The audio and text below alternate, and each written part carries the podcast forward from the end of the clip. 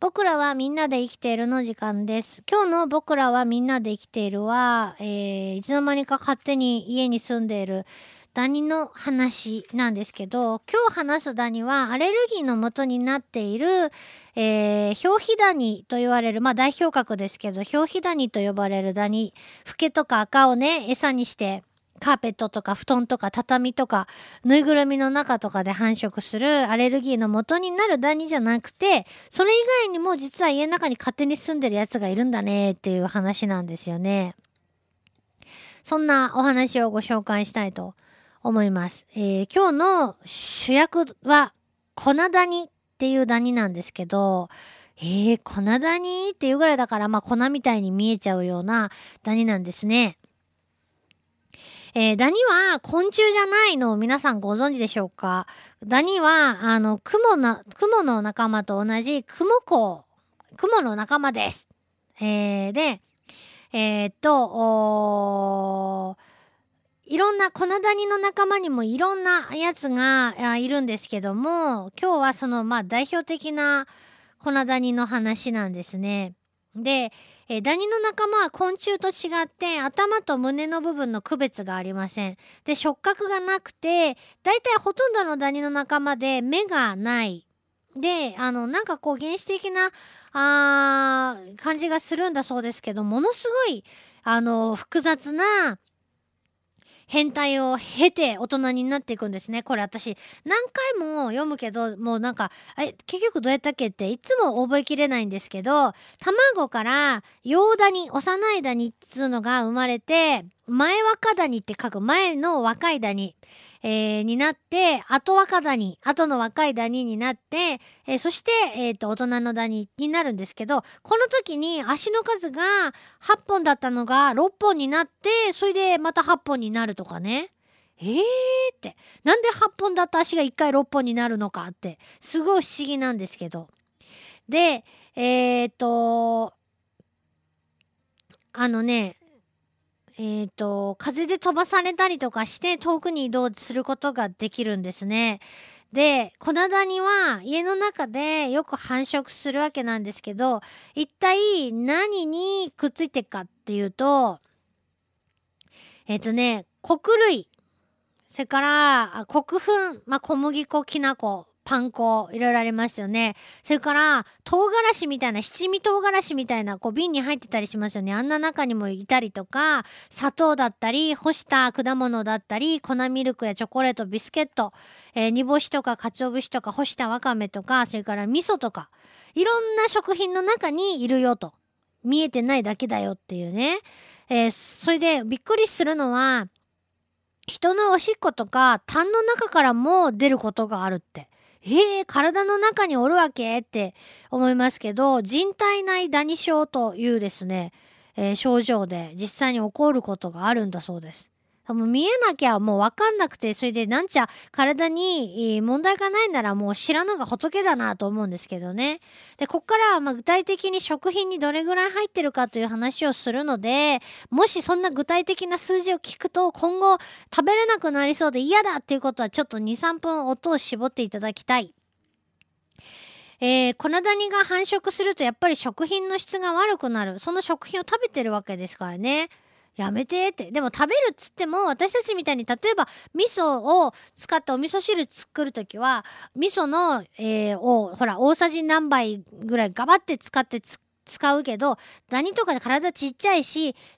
食べるっつってもたかが知れてるわけですよね。まあずっと長期間放置してれば別として。だから表面がやっぱね美味しくなくなってんだろうなとは思うけどあのですね驚くべきデータがあります。えーある検査によりますと市販品の粉ダニ検出率味噌100%絶対おるっちゅうことやね味噌の中、えー煮干し85%砂糖65%かりんとうで65%チーズで54%パン粉きな粉で40%、えーそしてチョコレートビスケット小麦粉で20%の割合で、えーの確率で、えー粉ダニがいると市販品の中に。一番びっくりは味噌よね。えー、どうやって入るとって思うけど。でまあ粉ダニが繁殖するのはほとんど全てあの貯蔵食品、えー、ほとんど全ての貯蔵食品の中には粉ダニはおるよということなんですね。えー、それで昆虫の標本にたかってることもあるし畳の中で、えー、元気に育ってることがある特に畳の中に畳の表面でうわーって、えー、発生して問題になることが多いと。で、えー、いや、そんなにおったらって思うけど、ケナダ、間違った、ケナガコナダニと呼ばれる、まあ、見た、その名前の通り、拡大してみると、うわ、ものすごい長い毛が生えとるねっていうロン毛のこけあのコナダニがいるんですけど、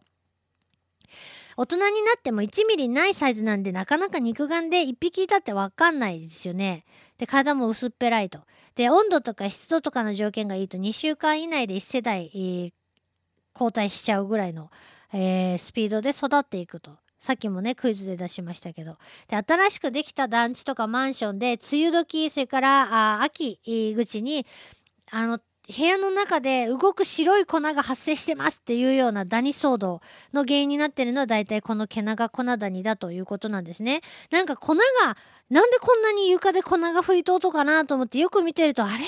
なんかわらわら動きよるみたいなね。これ嫌いな人っていうかほとんどの人がゾッとするだろうなと思うんですけど台所食品の他に畳の芯